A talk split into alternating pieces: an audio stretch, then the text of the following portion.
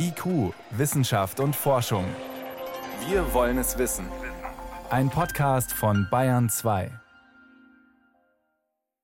Für die einen ist ja das Weltall ein Sehnsuchtsort, ja ein Raum der Ruhe, der Unendlichkeit, der zum Träumen anregt, neugierig macht auf all das, was da draußen ist.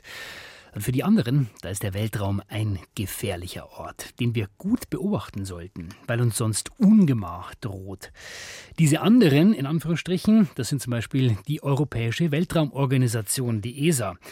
Die eröffnet deswegen morgen ein Zentrum für Weltraumsicherheit. Vor wem oder was müssen wir uns da schützen? Das konnte ich kurz vor der Sendung Dr. Melanie Heil fragen. Sie ist Physikerin, Ingenieurin, koordiniert die Abteilung Weltraumwetter am Europäischen Raumflugkontrollzentrum in Darmstadt. Meine erste Frage, woher, wovor hat sie denn Angst, wenn sie ans All denkt? Angst, also natürlich sehen wir das All hauptsächlich bei der ESA als eine Gelegenheit, wissenschaftliche Daten zu sammeln, Infrastruktur zu bieten, die wir auf der Erde auch nutzen. Aber tatsächlich stammen aus dem All auch definitiv Gefahren. Eine dieser Gefahren ist natürlich das Weltraumwetter oder im genaueren die Aktivitäten auf unserer Sonne. Die Sonne ist natürlich das größte nahegelegene Objekt für uns und es ist ein sehr aktiver Stern. Das heißt, die Sonne emittiert immer geladene Teilchen, den sogenannten Sonnenwind. Die schleudert ähm, sie ins All raus und schleudert sie unter anderem auch zu uns. Genau, es gibt einen konstanten Teil und dann gibt es eben diese äh, Sonnenstürme, in denen besonders viel, besonders schnelle Teilchen ausgespuckt werden und gegebenenfalls eben auch mal in unsere Richtung. Und das kann dann auf der Erde zu sogenannten ähm, geomagnetischen Stürmen führen. Was ist daran gefährlich? Weil eigentlich hat doch die Erde ein Magnetfeld, das uns schützt. Genau, aber wenn besonders viel und besonders energiereiche Strahlung ausgeschüttet wird, dann kann die in unser Magnetfeld eindringen und zu diesen erdmagnetischen Stürmen führen, die dann bei uns verschiedenste Effekte haben können. Zum Beispiel durch diese starken Ströme können eben unser Stromnetz zum Beispiel beeinträchtigt werden, was auch schon zu Stromausfällen geführt hat in Teilen der Erde. Wer ist da noch gefährdet? Also was ist zum Beispiel mit Astronauten, die auf der Raumstation sind oder Satelliten, die um die Erde fliegen?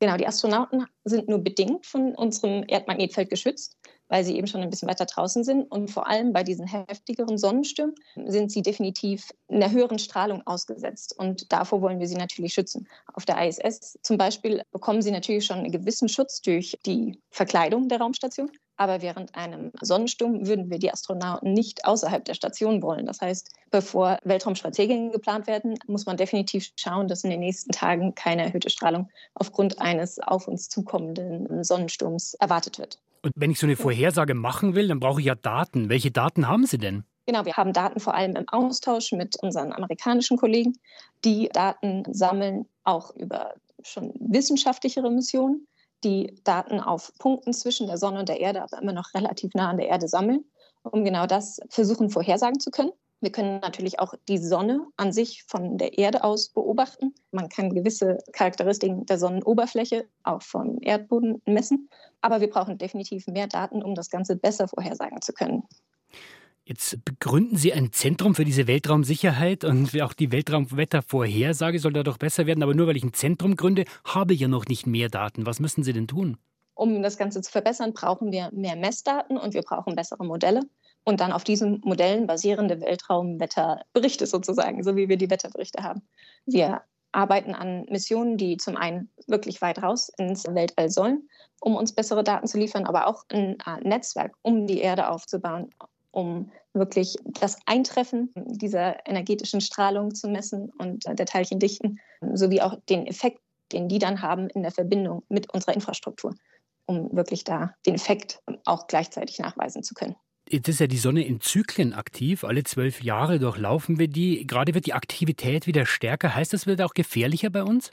Genau, aktuell gehen wir auf das Maximum zu. In den nächsten paar Jahren wird das voraussichtlich erreicht wieder. Und in der Zeit haben wir definitiv mehr Sonnenstürme. Wir haben mehr Sonnenflecken, die wir sehen. Das heißt, die Sonne wird aktiver und damit steigt die Wahrscheinlichkeit für Sonnenstürme. Und ähm, die Infrastruktur, die sich den, seit dem letzten Sonnenzyklus zu dem jetzigen aufgebaut hat, die sich verändert hat in der Technologie, die hat diese Art von Sonnenstürmen einfach noch gar nicht mitbekommen, sodass es noch nicht komplett abzusehen ist, wie stark Effekte werden könnten. Und mit der Technik, die wir momentan haben, wenn so ein Sonnensturm anrollt, wie viel Zeit haben wir dann wirklich, um zu reagieren, um die Stromnetze darauf vorzubereiten oder Satelliten, die um die Erde fliegen? Je nach Energie dieses Sturms, wie schnell er sich ausbreitet, haben wir ähm, zwischen knapp einem Tag und ein paar Tagen, bis er die Erde erreicht. Genaue Messpunkte haben wir allerdings eben erst im erdnahen Umfeld, sodass die genaue Stärke, mit welcher Kraft uns der Sonnensturm dann wirklich noch an der Erde erreicht, nur wenige Stunden typischerweise haben. Das heißt, Frau Heil, was ist denn aus Ihrer Sicht am wichtigsten, um wirklich mal umfassend geschützt zu sein gegen solches schlechtes Weltraumwetter, sage ich mal? Das Allerwichtigste ist, denke ich, eigentlich im ersten Punkt das Wissen um Weltraumwetter, um wirklich die Effekte zu kommunizieren, die betroffene Infrastruktur aufmerksam zu machen, sodass sie, wenn sie eine Warnung von uns erhalten, auch vorbereitet sind, eventuelle Änderungen in ihrem Betrieb umzusetzen. Das heißt, wir arbeiten stark daran, diese Aufmerksamkeit überhaupt erstmal zu schaffen. Und dann im nächsten brauchen wir natürlich, wie erwähnt, bessere Messungen. Wir brauchen verlässliche und regelmäßige Messungen vom interplanetaren Magnetfeld und eben auch des Sonnenwinds, um wirklich abschätzen zu können, mit welcher Wucht er die Erde treffen wird. Also, wir lernen, das Weltraum ist nicht nur faszinierend, sondern kann auch gefährlich für uns sein hier auf der Erde.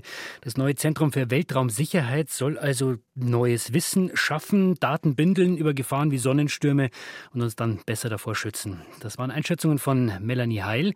Sie koordiniert die Abteilung Weltraumwetter am Europäischen Raumflugkontrollzentrum in Darmstadt. Vielen Dank für das Gespräch, Frau Heil. Sehr gerne, danke Ihnen.